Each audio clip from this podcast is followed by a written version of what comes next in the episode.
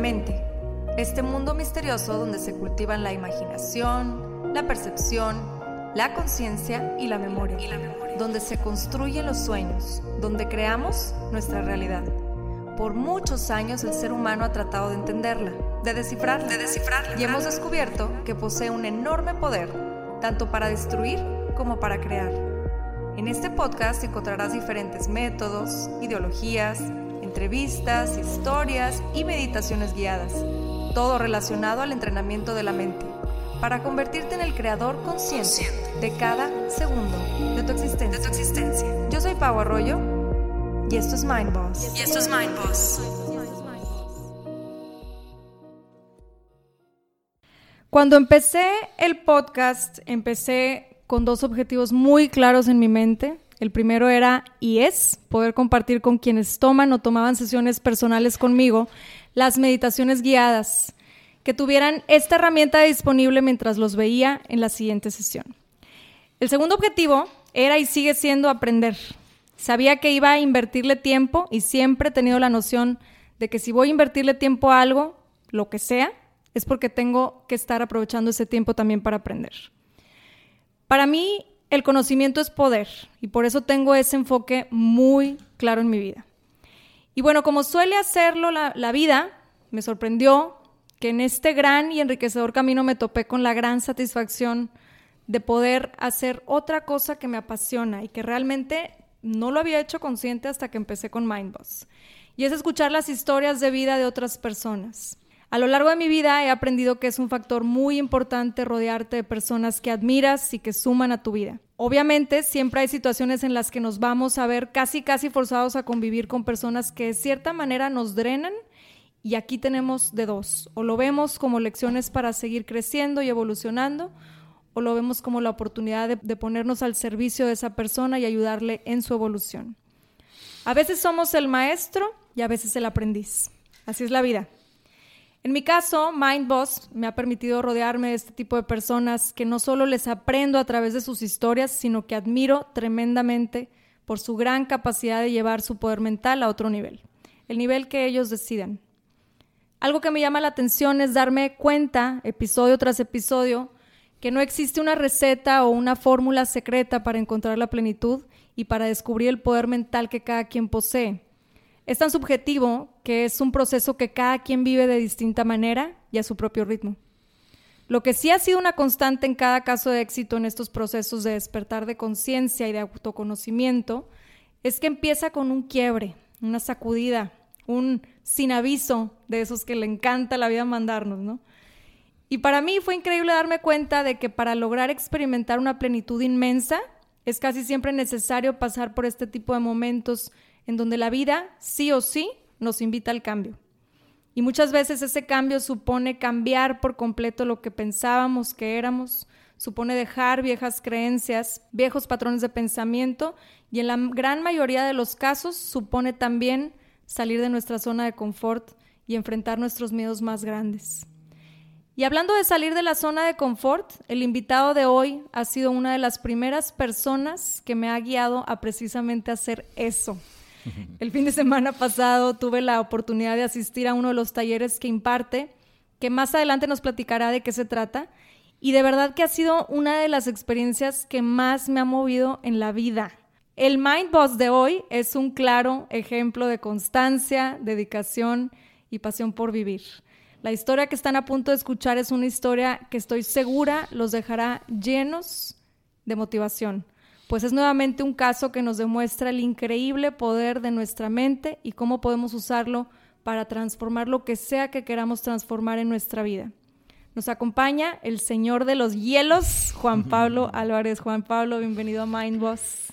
Muchísimas gracias, Pau. Y también, antes de empezar, quiero felicitarte por el gran trabajo que estás haciendo y, y, por compartir eh, pues tanto historias como consejos y pues todo para mejorar la calidad de vida de varios humanos, ¿no? Eso es súper bonito poder con nuestro trabajo impactar en la vida de varios humanos y pues tu podcast y todo lo que traes es buenísimo. Muchas, gracias, Juan Pablo. Gracias por estar aquí. La verdad para mí es un placer tenerte aquí porque eres una persona, como decía ahorita, de, de admirar por todo el proceso que has pasado y me encantaría que empezáramos pues desde el principio, ¿no? Sí, claro. ¿Quién era Juan Pablo antes de ese quiebre, de esa sacudida que viviste? Ok, bueno, pues es interesante. Antes, eh, pues bueno, yo soy de Hermosillo, Sonora, actualmente tengo 33 años. Eh, y pues en la vida me dio muchas oportunidades, ¿no? Tanto mi familia como yo mismo. Eh, de pues, poder experimentar, vivir en diferentes países, tener, vivir en muchas ciudades, hacer muchos amigos por todas partes y, y yo veía la plenitud como, como, pues, como cosas materiales también, ¿no? O sea, el, el, trabajar fuerte para, para tener eh, seguridad económica y poder divertirme y poder estar en confort, entre comillas, ¿no? Eh, y bueno, cuando tenía 30 años, eh, pues yo estaba en, en, una etapa en mi vida donde todo estaba perfecto, entre comillas, otra vez, ¿no? Eh, donde tenía un súper trabajo, eh, tenía mucho tiempo libre, me la llevaba viajando, viajando, viajando, haciendo actividades, pues, para mí, mi tiempo, mis cosas, mis bicis, mi todo, ¿no? Mis juguetes y lo que tú quieras. Y también, pues, esto era, pues, una vida medio egocéntrica y tóxica por otro lado, ¿no? Porque pues yo estaba en, en, esta etapa donde, donde todo era para mí y era mi diversión y, y no me importaba los demás básicamente. Entonces, en todas estas experiencias que tenía, pues practicaba muchos deportes eh, eh, extremos en naturaleza. Siempre, siempre te ha gustado así como lo de outdoors. Eh, siempre me ha gustado, pero lo empecé a practicar más en la Ciudad de México. Llevo alrededor de ocho años viviendo ahí y pues encontré una pasión que es la bicicleta de montaña, eh, donde iba tres, cuatro veces a la semana, seis de la mañana estaba en el cerro y, me la pasaba en la montaña, ¿no? Voy a hacer un, un, un como paréntesis porque, digo, yo tenía una realidad, un trabajo que probablemente no me llenaba por completo, pero me daba seguridad económica y, mi vida en general tampoco me llenaba por completo, pero mi escape siempre era la bicicleta, ¿no? Por eso iba cuatro veces a la semana, martes, jueves, sábado, domingo, y era donde me sentía pues también muy, muy pleno, ¿no? Pero era una escapadita, ¿no? Y era muy intenso. Y, y, bueno, también pues contaba con mucha energía en ese entonces, ¿no? Era pues era increíble poder estar, amanecer tan temprano, 5 de la mañana, estar ahí, trabajar todo el día, 10 horas, ir a una fiesta con mis amigos y el día siguiente poder repetir esto.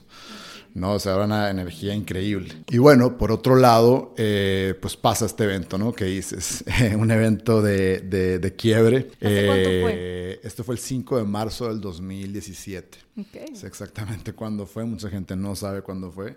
Eh, y haciendo, practicando wakeboarding, que es un deporte acuático donde te estira una, un cable en un parque acuático ahí cerca de Cuernavaca.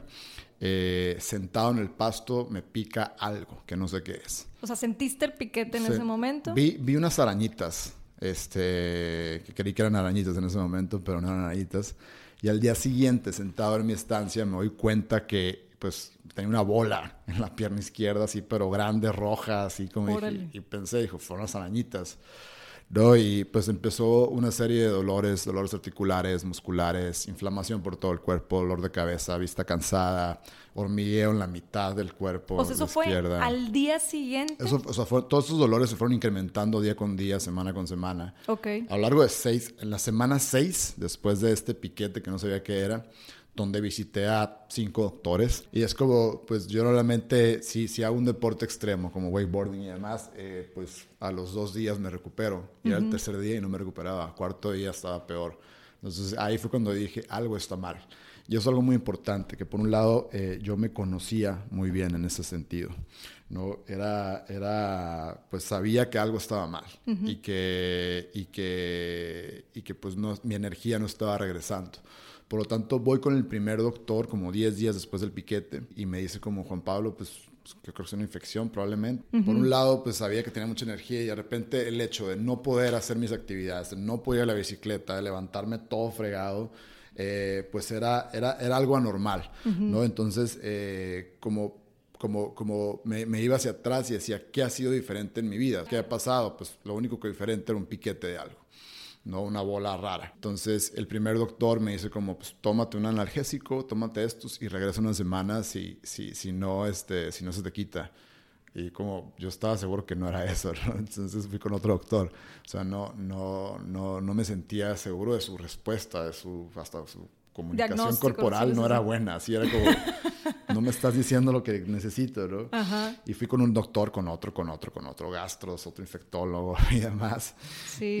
Y, y, ya la semana 6 ya estaba pues muy mal. O sea, no me da insomnio. Cuando tu cuerpo está en una reacción inmunológica muy fuerte, pues no descansa. Está batallando contra una bacteria, ¿no? Entonces, por lo mismo no duermes.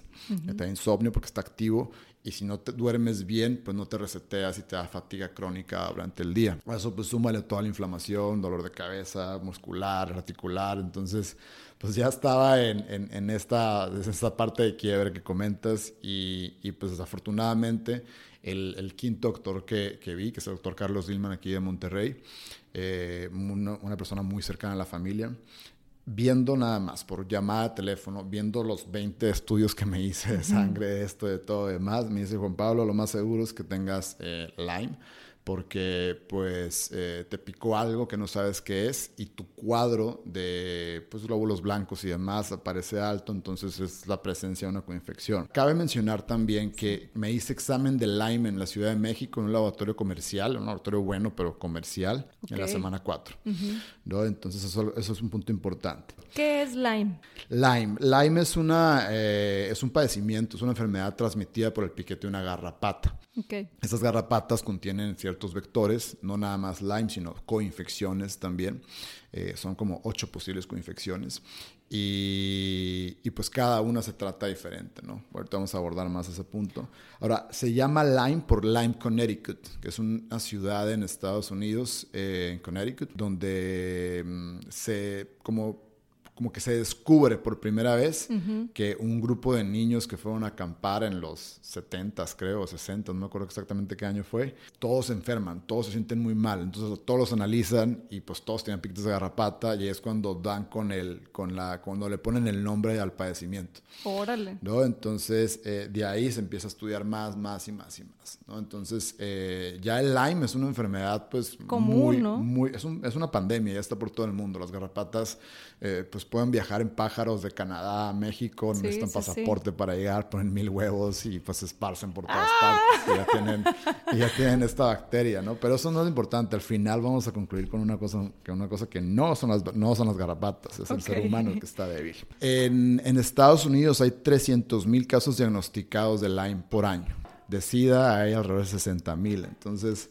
Ya actualmente se, se, se, dice que el Lyme es más grande que el cáncer de mama y que el SIDA juntos. En México ni siquiera sabemos, porque es, una, es, una, es un padecimiento, una enfermedad que, que, que, pues no se ha investigado, que no se ha trabajado, la comunidad médica no lo toma en cuenta, se cree que nada más es en Estados Unidos, en Canadá, en Europa, pero pues otra vez las garrapatas no necesitan pasaporte para llegar a México, ¿no? Llegan agarradas de un pájaro que viene migrando de Canadá y llega aquí y listo. Ahora, ¿hay menos garrapatas en México? Sí hay menos en menos México. Menos garrapatas en México, sí, pero la enfermedad está aquí. Exacto. ¿no? Está por todas partes. Y hay varios doctores que ya se dedican a hacer investigación y han encontrado que sí existen garrapatas eh, con la infección en México. ¿no?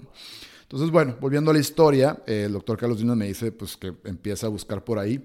Platico con muchos pacientes que ya están enfrentando este padecimiento y me recomiendan ir a Estados Unidos, no a San Francisco en específico, porque hay pues, doctores que que tienen 30 años tratando este padecimiento y tienen fórmulas eh, muy buenas de muchos antibióticos. Voy a buscar esa, esa, esa respuesta. Eh, me hago estudios en un laboratorio especializado en eso. En enfermedades transmitidas por garrapatas que se llama IGenX.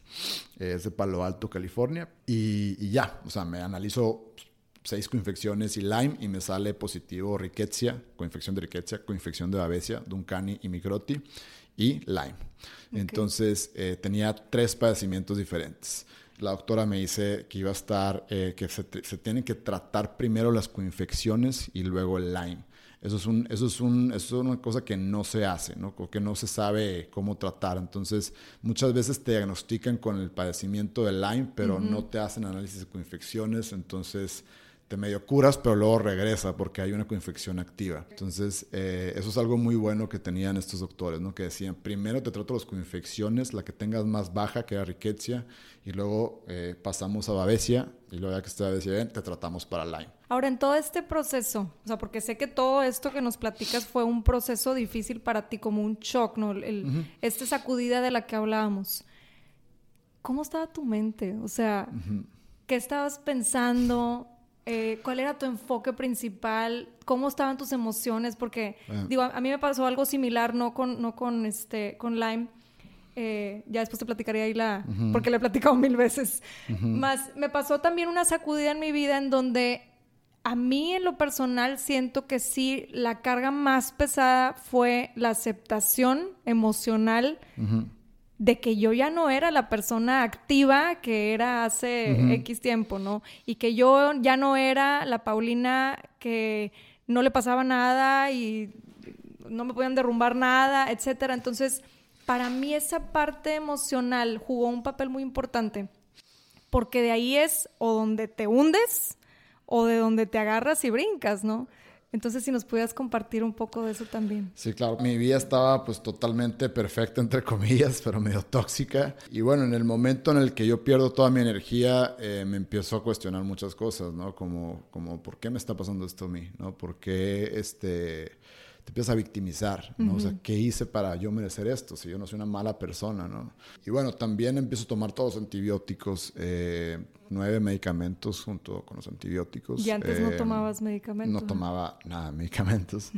tomaba mucho naproxeno, mucho Flanax para la inflamación, ¿no? Eh, pero bueno, el caso es que pues entro en, un, en, esta, en esta fase de victimizarme, de preguntarme, pues, ¿por qué me había pasado esto a mí? ¿Por qué? ¿Por qué? ¿Por qué? y por qué no tenía energía.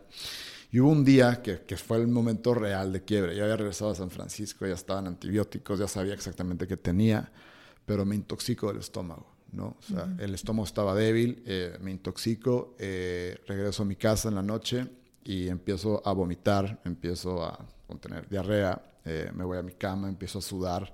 Este, tenía dolor por todo el cuerpo, los dolores que te comenté se multiplicaron por, por cinco y, la verdad empecé pues a llorar porque pues ya no veía como, o sea, no, no entendía qué era lo que estaba pasando. Entonces, eh, pues ya me, me, me voy mucho a, a, hacia, hacia, hacia el pasado, ¿no? Digo como, como padre, pues la neta, viviste una vida muy fregona, ¿no? O sea, como ya pensaba que, que iba a ser el final, era el final, ¿no? O sea, me, me acordaba de todas las estupideces que había hecho y era como, no viste una vida mala, ¿no? O sea, dale gracias a Dios porque estás bien, ¿no? Con todo lo que has hecho. Y bueno, eh, al día siguiente me levanto y estoy así como, o sea, muy mal, muy, pero, pero muy mal. O sea, ha sido la peor mañana de mi vida. Pero luego me quedo pensando también como, pues ya te levantaste, ¿no? No te moriste. ¿no? Exacto, aquí sigues, ¿no? Entonces, es como, ok. Entonces, es ahí donde, donde llega esta parte de aceptación, ¿no? Donde donde yo me empiezo a, a, a, ver también hacia mi pasado y, y, pues todo lo que te decía, ¿no? Eh, en mi vida, pues por lado de mi familia me ha dado la oportunidad de estar por todas partes y me han enseñado también a lograr cualquier objetivo que me proponga. ¿no? Desde irme a vivir a otro país, vender todo y salir adelante, hasta conseguir el trabajo que quiero, siempre, o sea, siempre ponía una intención y lo lograba y lo lograba y lo lograba, pero en esta ocasión era muy fuerte, ¿no? Era algo que nunca había visto. Era y era muy físico. Sin energía, era muy físico, ¿no? Entonces, entonces dije como, oye, Juan Pablo, esta no es tu versión, o sea, esta es una versión que siempre sale adelante, que resuelve problemas, que analiza, que empieza a hacer planes, que empieza a, ponerse eh, como, como objetivos muy claros, a tres meses, a seis meses, a un año, a tres años, o sea, siempre había sido una persona así y no estaba esa versión, estaba victimizado y estaba eh, pues en, el hoyo, ¿no? Entonces es ahí cuando acepto, digo, esto no va a vencer. Este, yo puedo mucho más, eh, tengo que ponerme las pilas, tengo que ponerme a estudiar y ver de qué se trata, porque yo ya sabía todo lo que tenía. Ya, ya dices, bueno, ya mínimo sé qué atacar, entre comillas, ¿no? O sea, ya sé por dónde irme. Y ahí es la parte en donde yo creo que, que dices, bueno, aquí es donde decido yo si me hundo o si le doy para arriba. Si le doy para arriba, exacto. Y algo muy importante también es que eh, estaba, pues, más o menos como solo, ¿no? Porque no tenía, vivo fuera, este, no tenía mi familia ahí, tengo mis hermanas que viven ahí cerca, pero, pero no estaba con alguien que estuviera atendiéndome. Eso es muy importante porque pues muchos eh, pacientes que, que, sufren este padecimiento eh, pues se victimizan y están a, a pues, a espera de que todo el mundo te ayude y pues es muy padre que te ayuden y demás. Y, y, pues no, en realidad como paciente tienes que ponerte tú las pilas porque nadie va a entender lo que estás pasando. Exacto. No, nadie va a entender el dolor exactamente a qué horas te pasa, cómo te pasa y demás. Entonces, desde, de ese lado creo que eso me ayudó, el estar solo. ¿no? El, el decir, pues si, no, si yo no me pongo las pilas, nadie me va a sacar de aquí. Uh -huh. Entonces, eh, pues hice un análisis, un análisis de toda mi vida en okay. realidad, o sea, de, de, de, de, qué había pasado antes, de todas mis emociones, eh, de, de, pues toda esta vida tóxica que vivía. Entonces, como cualquier análisis que había hecho en, en corporativos y demás, empiezo a analizar todas las entradas de mi vida, cuál es el proceso y cuáles son las salidas, ¿no? Entonces, entradas como cargas emocionales que tenía de mi pasado, de mi infancia, este... Introyectos, creencias. Creencias y también de mi alimentación. ¿Sí? Lo más importante es de mi alimentación y de mis hábitos del día a día. O sea, fue todo un trabajo de introspección cañoncísimo, ¿no? O sea, sí. hiciste de tu vida tu mayor proyecto. Eso siempre sí. lo digo mucho porque creo que es un factor que se repite mucho en estas historias de éxito después de un quiebre que de verdad es dedicarte al 100 a, oye, quiero no solamente recuperar mi vida, sino mejorarla y potencializarla lo más que pueda, ¿no? Exacto, entonces, eh, entonces fue como, pues me di cuenta que, que, que mi, que mi ambiente, esto te lo puedo decir ahorita, ¿no? Porque no fue en ese momento, sino que fue todo un año de, de, pues, entender cómo funcionaba esta, cómo operaba dentro de mi cuerpo estas bacterias, estas tres bacterias, uh -huh. este, y poco a poco ir, eh, pues, eh, Encaminando. Encaminando o cambiando mi estilo de vida para dejar de nutrir a estas bacterias y recuperar mi energía. Uh -huh. ¿no? Poco a poco iba probando diferentes protocolos, eh, dietas, eh, hábitos. Entonces fui entendiendo que uh -huh. el estilo de vida que yo llevaba fue lo que me llevó a enfermarme. Wow. Y no fue, y no fue el piquete de la garrapata. No. Órale, eso es, eso es bien importante, ¿no? Sí. O sea, ya es determinar de que sabes que no fue un factor externo, aunque pareciera que sí, Ajá. Fue el, fa el, factor externo combinado con lo que yo estaba viviendo internamente y todo lo que estaba pues generando con mi círculo a lo mejor social o las experiencias que estabas viviendo y cómo uh -huh. estabas manejándote en, en, tu sistema de creencias. ¿no? Exacto. Es, es, es, una mezcla, es un cóctel de uh -huh. muchas cosas que estás en, en, un ambiente totalmente artificial probablemente, ¿no? Y en esta, y en esta búsqueda pues encontré eh, muchas herramientas y la principal que se convirtió en, en, lo que más me dio fuerza, lo que más sentía que regresaba mi energía es el método Wim Hof, ¿no? que fue el taller que compartimos este sábado y domingo aquí en la ciudad de Monterrey y fue, y fue algo así que es un documental que yo había visto antes de 40 minutos que se llama pues, Superhuman o Superhumano Wim Hof, W-I-M-H-O-F. Eh, que lo pueden buscar en YouTube y en 40 minutos te narran la historia. Y en este, en este documental, pues te cuentan la historia de este señor holandés que actualmente tiene 60 años eh, y que también tuvo un evento de quiebre. Eh, hace alrededor de 25 años su esposa se decide quitar la vida. Tenía una, un problema de bipolaridad, 11 personalidades, muchas pastillas y en una de ellas pues lo deja solo con cuatro hijos. Órale. ¿no? Entonces eh, ella practicaba muchas eh, técnicas eh, tibetanas, ancestrales y demás, yoga, respiración. Y, y mucha exposición al frío. Se metía a los canales de Ámsterdam para para exponerse al frío y él decía que ahí era donde encontraba su fuerza, donde encontraba su fuerza interior, donde podía meditar, donde se sentía muy vivo. Y ¿no? muy presente, y, ¿no? Y, y, muy presente, porque no puedes estar en otro lugar. Entonces, eh, después de, de, de practicarlo por, con, por, con, mucha recurrencia, uh -huh. él sale adelante, saca adelante a su familia, a sus hijos y demás. Y no nada más eso, sino que causa mucha atención de los medios locales eh, se metía media hora, una hora en los canales de Ámsterdam. Que está al lado. Ajá, que está a 0 grados centígrados el agua. Empieza a hacer otros retos, ¿no? Como llevar al cuerpo a lugares donde nunca ha estado, como escalar el Monte Everest hasta 7500 metros en shorts, sin camisa, en chanclas, sin oxígeno. O se metió casi dos horas en agua con hielo. Cualquier humano que esté 20 minutos sin entrenamiento, media uh -huh. hora, le da hipotermia y se muere. Y estuvo dos horas. Eh, también corrió un maratón en el en el círculo polar ártico a 200 kilómetros arriba del círculo polar ártico, a menos 20 grados centígrados, descalzo, en shorts sin camisa. Órale. Y, Eso habla de como mucho dominio mental, ¿no? Exacto. Entonces, ah, es, es, como, como, como rompe muchos récords y, y, demuestra que el cuerpo humano es mucho más capaz de lo que creemos y que tenemos habilidades ahí escondidas, ¿no? Tenemos herramientas escondidas. ¿Y cómo fue que te llegó? Es que me encanta esta parte. ¿Cómo fue que te llegó el por ahí me voy a ir? O sea, ya mencionas que ya habías visto el documental antes de todo este proceso. ¿Y cómo fue que te acordaste o que te llegó a la mente o alguien te lo mencionó otra vez? Sí, no, fue como lo vi como unos seis meses antes de, de, enfrentar el padecimiento. Y en este documental, hablando de la historia de Wim Hof, también le hacen una, una, un estudio donde le meten una endotoxina con bacteria E. coli, eh, que se lo habían hecho a más de 100 individuos y todos eh, reaccionaban mal ante esto, ¿no? O sea, sudoraciones, fiebre, dolor de cabeza, palpitaciones, escalofríos, lo que sea. Por cuatro horas, por cuatro horas, más de 100 individuos. Se lo ponen a Wim y él reacciona bien. O sea, él no tiene absolutamente nada, un ligero dolor de cabeza. Entonces los doctores se quedan, se quedan como, oye, pues es que tú eres un superhumano, ¿no? O sea, tienes estas habilidades que puedes escalar montañas sin sin camisa. Eh, pero él dice, no, lo que yo hago, todo el mundo lo puede hacer. Yo tengo un método, lo he venido desarrollando y lo he enseñado y he visto cambios en muchas personas.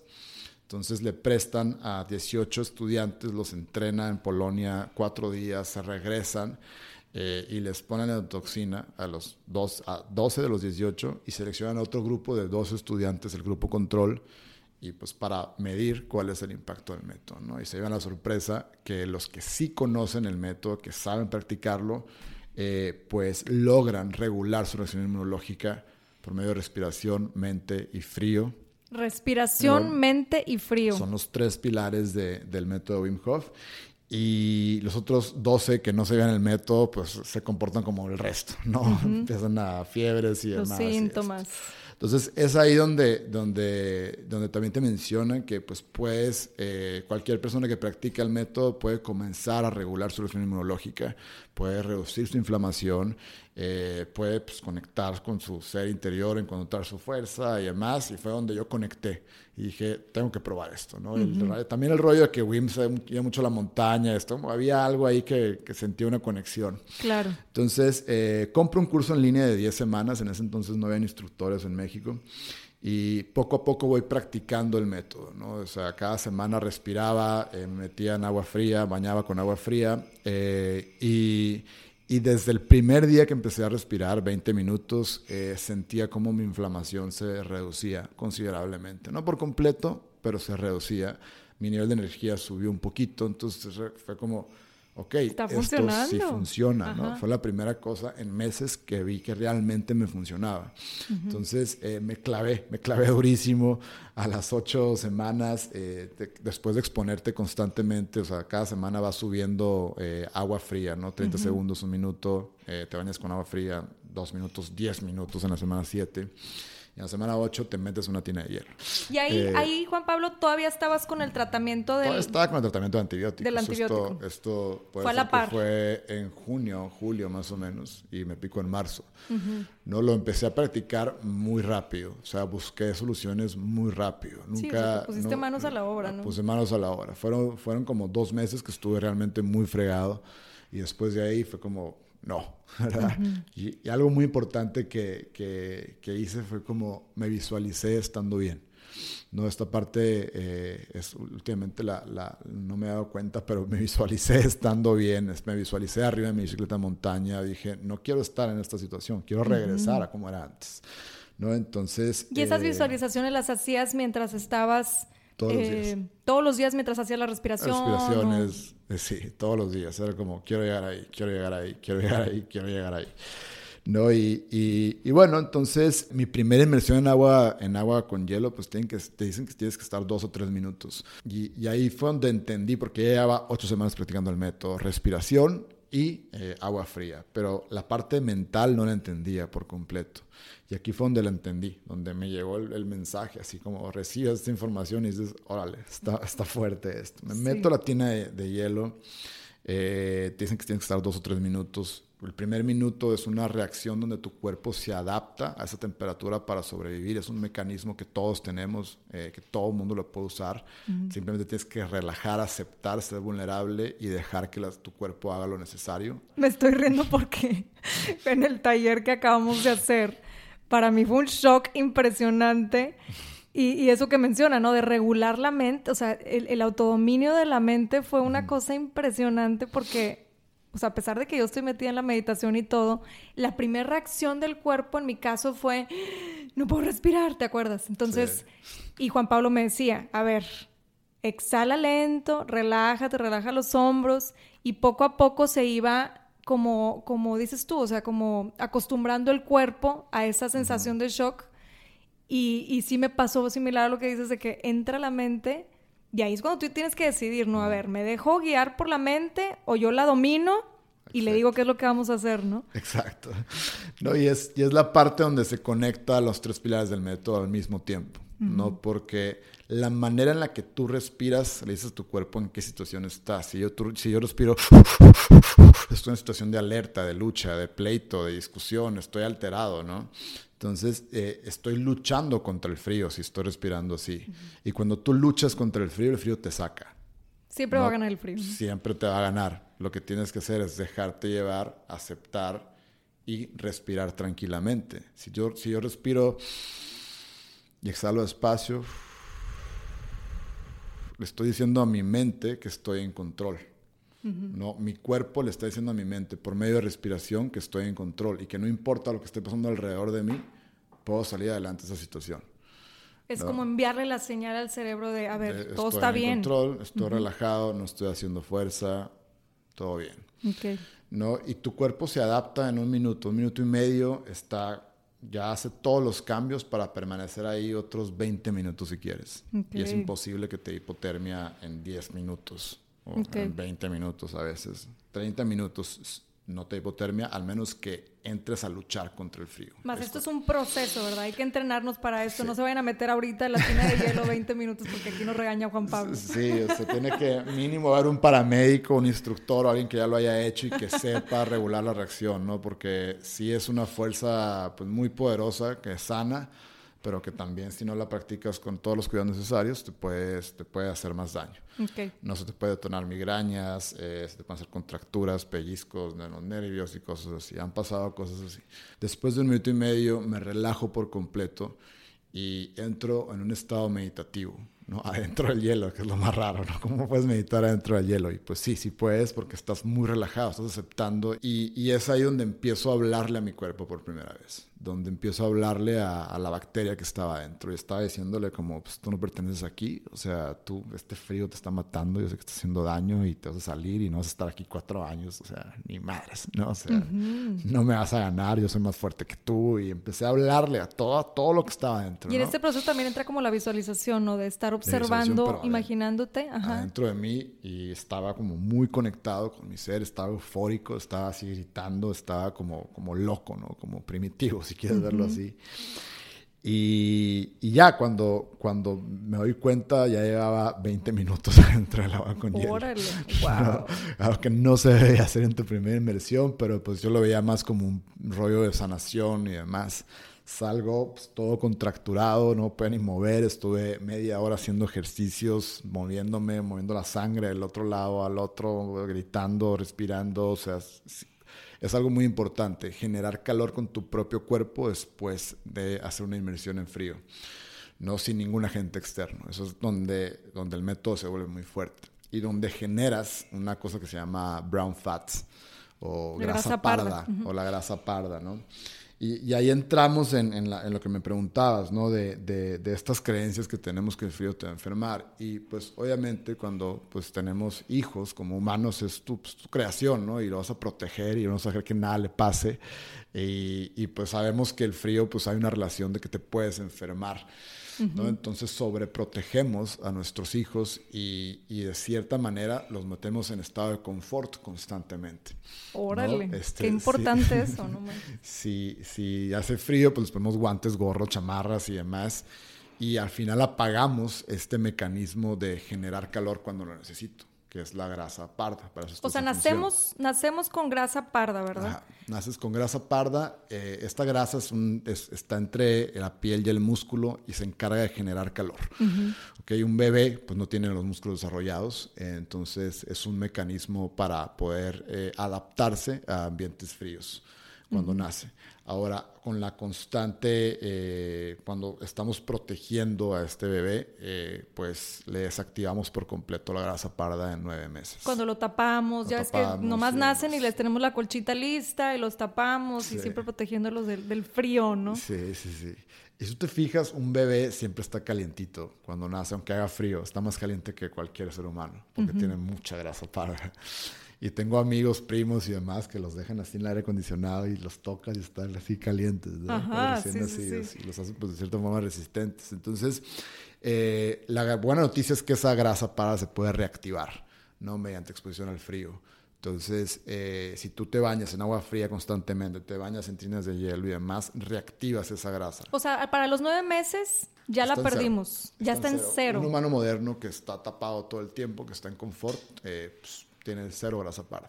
Y la gente que me conoce, eh, yo vivo en la Ciudad de México, la Ciudad de México por lo general es fría. Eh, yo no uso suéter ni chamarra en ninguna temporada del año, más que cuando está lloviendo, pues porque, para no mojarme, ¿no?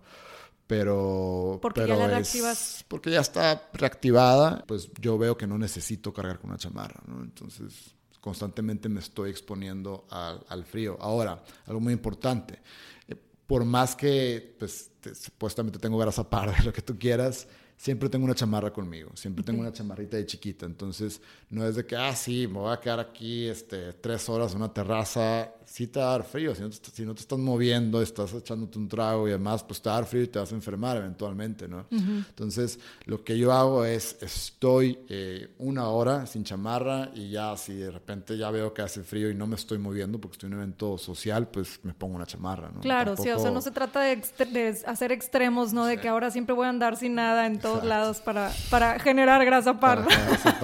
Pero en realidad, si tú te fijas, nunca estamos más de 10 minutos en frío. Siempre estamos en, en restaurantes, en casas, en oficinas y nunca estamos más de 10 minutos en, en, el exterior frío. Entonces, eh, solamente cuando sé que voy a estar en el exterior me llevo, me llevo una chamarra, ¿no? Pero pero bueno, este, pues es más o menos así. El método Wim Hof eh, cambia mi vida por completo. Hablando de resultados, en lugar de, de cuatro años, estuve solamente un año en antibióticos, eh, donde, pues, todo salió negativo. Eh, y, y, mi, y, mi, estado de salud, mi estado de ánimo cambió por completo. ¿no? Nada más fue el método de Wim Hof. Para mí fue la puerta que me enseñó el, la, la, la, fuerza de un camino natural eh, la fuerza de, regresar a, comer pues cosas saludables, eh, cero procesadas, eh, frutas, verduras, cosas crudas también. O sea, otras prácticas que hacía era como levantarme, ver el sol en el amanecer, descalzo en el parque Chapultepec, ahí estaría, parecía loco sin camisa para que me pegara el sol. Este, pero la gente me tomaba fotos, ya me acostumbré a que la gente tome fotos. Pero bueno, entonces hice un montón de protocolos que me regresaron a un estado natural, ¿no? Y es ahí donde, donde yo veo el principal impacto, ¿no? Más que, que cualquier medicina eh, pues, hecha por el humano, el regresar a un estado natural siempre te va a ayudar a armonizar tu fuerza interna y te va a ayudar a enfrentar cualquier padecimiento que tengas. O sea, regresar al origen de lo que eres, ¿no? Origen. Obviamente no podemos regresar por completo a estar en, en, en, como ser eh, primitivos cavernícolas una cueva y demás. Y de hecho, eh, hay, han hecho análisis en tribus eh, que están desconectadas por completo de, de, de, lo moderno, en islas o en lugares súper remotos, y se dan cuenta que no tienen caries, que no se enferman, que viven muchos años, que viven más de 100 años y demás. Y hay una pregunta que siempre me hacen, ¿no? Es como, oye Juan Pablo, pero pues la, la probabilidad de vida pues, ha, subido, ¿no? La expectativa de vida ha subido en los últimos años. Y digo, sí, o sea, probablemente ha subido porque ya no morimos de, de, cosas sencillas, ¿no? Por ejemplo, mi abuelo en 1940 se murió en gangrena. O sea, ya no te mueres de gangrena. Exacto. porque fue un accidente la rodilla y demás. Este, Más que calidad de vida. Ajá, me dio peritonitis cuando tenía tres años me hubiera pasado eso 50 años atrás, pues me muero, ¿no? No sé. Entonces, como hoy tenemos las maneras de, de, de, salvarnos, eh, de hacer operaciones eh, y sobrevivir, pero la calidad de vida que tenemos no es la que teníamos hace 30 años o 20 años probablemente. Exacto. Entonces, o cada vez el humano está más en confort en todo lo que hace tenemos desde pues, regaderas de agua caliente, ¿no? Todos los días del año. Eh, elevadores es un decir, o sea, no, usamos nuestro cuerpo, comida a cualquier hora del día, aplicaciones que te entregan la, con cualquier tipo de comida en cualquier punto de la ciudad. Y creo que pues también el humano puede usar su tiempo para hacer otras cosas, ¿no? Pero luego te vuelves dependiente de ese tipo de servicios. Estar en el confort totalmente, ¿no? Entonces dices, eh, pues si antes, voy a poner un ejemplo, ¿no? Si antes tú comías manzana, cuando estaban alrededor de ti en temporada, luego pues ahora vas al supermercado y siempre hay manzanas que las traen de Washington o de donde sea, este, y ahora ya no, ni siquiera vas al supermercado, nada más picas un botón y ya te llega, ¿no? Cada vez somos más flojos en todo lo que hacemos. ¿No? Este, no nos exponemos al frío, no nos exponemos al calor, siempre estamos en confort, nunca tenemos hambre. Entonces, todos esos estados primitivos, todas esas capacidades que tenemos de aguantar sin comer tres, cuatro días, porque un primitivo no desayunaba, comía y cenaba con colaciones de esto, del otro, balance así perfecto, no lo hacía así. Exacto. Se adaptaba y sobrevivía y estaba constantemente exponiendo su sistema nervioso a extremos, ¿no? Y no se enfermaba. Entonces, esa es la teoría que yo tengo, ¿no? Cuando, cuando tú estás inmerso en un mundo que está rodeado de muchas cosas artificiales, comodidades, comodidades y demás, pues estás debilitando, no estás usando todos tus músculos internos, toda tu fuerza interna y de alguna manera u otra, pues pones a tu cuerpo en una acidez, en lo que tú lo quieres llamar, una debilidad y cualquier enfermedad le das, le das entrada, ya sea cáncer, ya sea diabetes, esclerosis múltiple, artritis y demás. Y si se o Lyme disease. Todas estas enfermedades o padecimientos están en crecimiento. Y yo se lo atribuyo a la manera moderna y desconectada de la naturaleza en la que vivimos. Es un cóctel, como decías al principio, de todo. O sea, no es nada más de... Porque tendemos a enfocarnos, ¿no? O sea, hay gente que dice, es que estoy comiendo súper mal y es por eso que me dio esta enfermedad. O es porque me estoy rodeando de gente tóxica. O es que no estoy ejercitándome. Es todo. O sea, es en general verlo todo completo y decir, bueno, de, cada área de mi vida, qué es lo que voy a mejorar y qué hábitos voy a implementar, ¿no? Exacto. Otra estaba con Ricardo Zelay, un muy buen amigo, y, me dice, tenemos que empezar a domesticar la tecnología que tenemos alrededor de nosotros. ¿no? Tanto la tecnología eh, tecnología electrónica. O sea, si te pones a pensar, hace 20 años no teníamos tantas redes de Wi-Fi que nos rodeaban, eh, no teníamos celulares que tienen seis transmisores de Bluetooth, de esto, del otro, todos prendidos al mismo tiempo, pegados a tu cuerpo. Eh, no teníamos aplicaciones que te daban la comida, entonces no teníamos un montón de cosas, ¿no?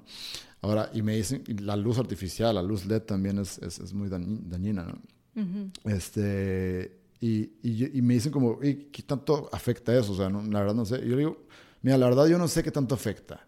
Eh, yo no necesito ver un estudio que me diga que me afecta, pero lo que sí sé es que eso hace 20 años no existía. Y a eso le agregas la comida tóxica, la, los conservadores, eh, la, el estrés, la, ansiedad. la ansiedad. La tecnología también nos está eh, poniendo en, un, en una etapa donde constantemente estamos alterados recibimos notificaciones, acciones desde antes de dormirte, te amaneces, ves tu celular y demás. ¿no? O sea, cómo domesticar todo eso, pues es poco a poco lo vas haciendo. ¿no? Yo no veo el celular en la primera hora del día. En la primera hora del día. No veo el celular. me levanto, tengo mi ritual, eh, hago mis ejercicios, estiro, respiro, eh, medito y luego veo lo que tengo que hacer. Porque si tú te levantas y ves el celular, ya empiezas a tener acciones y empiezas en un proceso reactivo donde estás eh, inmerso en, el, no sé si quieres llamar el Matrix, ¿no? O sea, ya tengo que empezar a hacer cosas. sí, ya te atrapa, ya te atrapa, ¿no? ¿no? Entonces, eh, es empezar a domesticar todo lo que tienes a tu alrededor, ver qué es artificial y tratar de balancear y regresar poco a poco a un estado natural. Nunca te vas a poder eh, pues, eliminar todo lo artificial. Tienes que aprender a vivir con esto y domesticarlo y, adaptarlo a tu vida de una manera en la que no te haga daño. Claro, claro, qué importante. Entonces empiezas a agarrar todos estos hábitos, Juan Pablo, todos estos cambios, empiezas a, cambiar y ahora el proceso emocional, otra vez regresamos a ese punto, cuando empiezas a ver los resultados, que dices, oye, no manches, estoy, ya estoy sano, ¿cómo es ese proceso?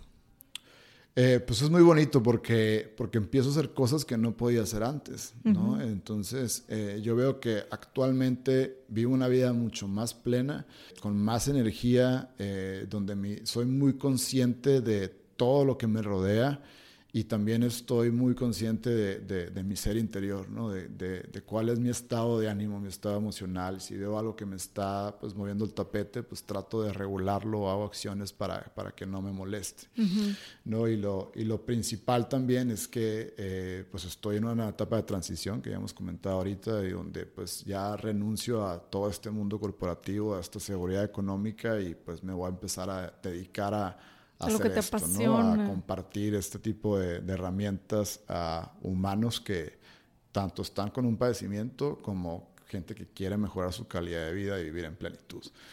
¿No? Eh, algo muy importante que lo mencionábamos, ¿no? La, la situación de quiebre. Yo, yo, invito a todos los que nos están escuchando que, que, que no, no, es necesario llegar a esta situación de quiebre, ¿no? Desde hoy puedes empezar a, a, poner acciones y a, otra vez, a domesticar, ¿no? Todo eso artificial que tienes para, para poco a poco pues, sentirte mejor, menos inflamación, tener más plenitud y estar, pues, viviendo sanos, fuertes, felices, ¿no? Como dice Wim Hof. Eh, y, pues eso es algo que, tenemos que poco a poco ir explorando todos, ¿no? Y no estar inmersos en, el programita, ¿no? a veces lo veo como, me levanto, eh, veo el celular, voy a trabajar, regreso, este, lunes a viernes, veo Netflix, veo el fútbol americano. De repente te das cuenta hay gente que está en un programa constantemente y que de repente ni siquiera ven el sol, ¿no? Es algo que pasa mucho. Sí. El, el, el, vamos a un poquito del tema, pero por ejemplo, una, una vecina ahí, ¿no? Que va a Santa Fe al corporativo a las siete y media de la mañana, regresa a las 8 de la noche, entonces de lunes a viernes está en, atrás de un vidrio, en un, en un ambiente artificial, donde nunca le pegó la luz del sol. Órale. ¿No? Y dices como, oye, pues, ¿y qué tanto afecta eso? Otra vez, no sé, pero no es natural. Exacto. algo tiene que afectar. ¿no? Algo te tiene que afectar, ¿no? Y si te dices que te dicen, ah, pues toma vitamina D, pues todos toman un chorro de vitamina D, pero si no te pega el sol, no la activas. Exacto. Entonces, eh, eso es otro, otra variable, hay muchas, ¿no? Pero, pues sí. Entonces, eh, pues volviendo a la pregunta, es eso, ¿no? el, el, el el, haber regresado a un estado natural, el poder compartir algo que me gusta, el poder eh, contribuir, impactar a la humanidad y dejar todo lo material como secundario, que es importante, pero ya es totalmente secundario, ya no es mi principal objetivo en la vida. Eh, pues me ha ayudado mucho, ¿no? A sentir, pues, sentir mucha fuerza y, mucha energía para, pues, para seguir adelante, como nunca antes, ¿no? Qué padre. Sí. Yo creo que ese es un factor bien importante que dices, no solo recuperé mi salud, sino que la potencialicé. O sea, de verdad estás viviendo más cosas positivas, estás como viviendo más, ¿no? Porque estás más conectado con todos los, los sentidos. Aquí hay una pregunta bien padre que, que siempre hago al principio mencionabas mucho en esta etapa de emociones que decías, es que ¿por qué? O sea, ¿por qué a mí? ¿Por qué? ¿Por qué? ¿Por qué yo sí siempre he sido muy sano, etcétera? Y el por qué como que nos ancla mucho al pasado, ¿no? Si yo era este, muy saludable, si yo siempre soy una buena persona, ¿por qué? ¿Por qué? Y luego yo siento, y tú me vas a corregir si no, que en estos procesos siempre hay un momento en el que entra el para qué. Y es lo que nos, nos da esta ventana hacia el futuro, ¿no? Yo creo que es muy obvio tú para qué. Tú para qué es, dime tú si, si no, como compartir esta información, ayudar a los demás.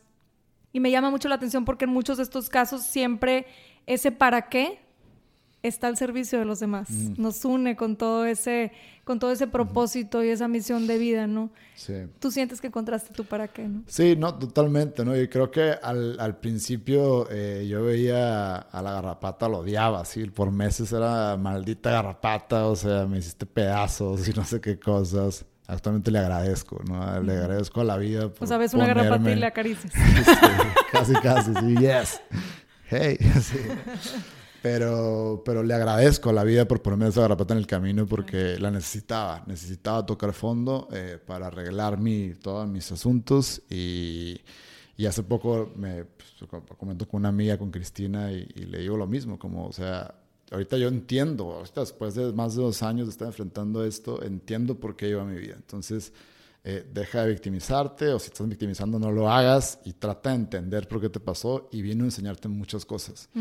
¿no? Entonces, acéptalo, eh, convive con y haz todo para salir adelante y estoy seguro que al rato vas a estar riéndote de lo que estás pasando y, y, no nada más eso, vas a crear una resiliencia que te hace pues súper poderoso, ¿no? Y puedes enfrentar cualquier cosa y tu manera de reaccionar ante cualquier evento se vuelve diferente.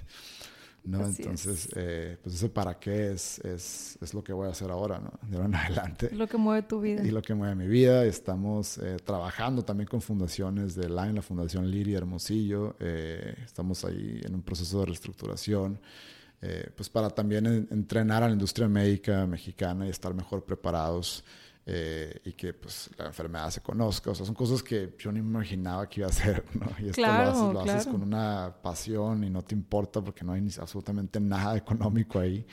Eh, pero pues dices, oye, yo pasé por un camino deficiente y, y, creo que eso tiene que cambiar, ¿no? Entonces yo voy a hacer todo lo que esté en mis manos para que pues, otro humano no pase por ese camino, ¿no? Por cinco doctores. Wow. Tiene que pasar por uno.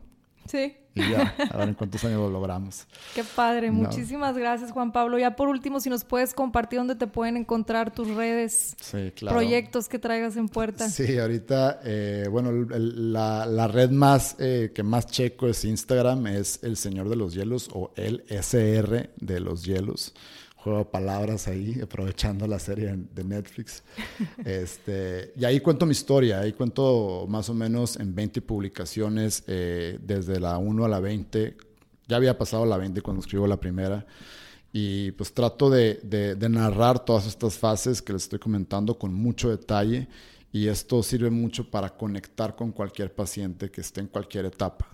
¿no? Y, y por lo general, si alguien me dice, oye, este, leí tu historia, eh, me interesa mucho, eh, digo como, pues muchas gracias por darte el tiempo y cuéntame ahora tú la tuya. Hacemos una llamada de 20 minutos, cuéntame brevemente cómo te sientes y pues les paso tips. ¿no? Y esta historia eh, me ha servido mucho a mí cuando, para entender lo que me pasó. Un amigo me dijo, escríbela porque te va a ayudar mucho y, y, ya. Entonces fue como, la escribo, me, me doy cuenta de muchas cosas al escribirla y lo más bonito de todo es que ha ayudado a mucha gente también. Entonces, esa es la red principal, el LSR de los hielos en Instagram. Eh, también está en Facebook, también está Wim Hof Method, eh, o Método Wim Hof México, también ahí tenemos mucho contenido. Okay. Eh, ya somos tres instructores en México. Órale, o sea, son poquitos relativamente. La doctora Ariadna Uriarte en el DF, mi amigo Jimmy's Farfán en el DF también y yo. Entonces esperemos que el año que entra seamos más. ¿Talleres próximos, talleres que tengas? Talleres, eh, probablemente uno en Hermosillo este fin de semana, eh, después en la Ciudad de México el 26 de octubre, eh, después de ahí nos vamos a Guadalajara y luego a Puebla, creo, cada fin. Y algo importante también el Congreso de Sanaré con Gina Ortiz y otros expertos en temas de autoinmunes. vamos a estar seis personas compartiendo pues técnicas, herramientas para, para, para sanar. ¿no? Esto va a ser el domingo 27 de octubre en el Hotel Sheraton de Santa Fe, en el DF. Perfecto, pues muchísimas gracias. De hecho, Gina Ortiz estuvo con nosotros en, aquí en Mindboss. Entonces, bueno, así nos vamos uniendo a muchas personas que nos enseñan que la mente lo es todo. Exacto. Muchísimas gracias, Juan Pablo, y los vemos. gracias, gracias. Nos los esperamos el siguiente miércoles en otro episodio de Mindboss.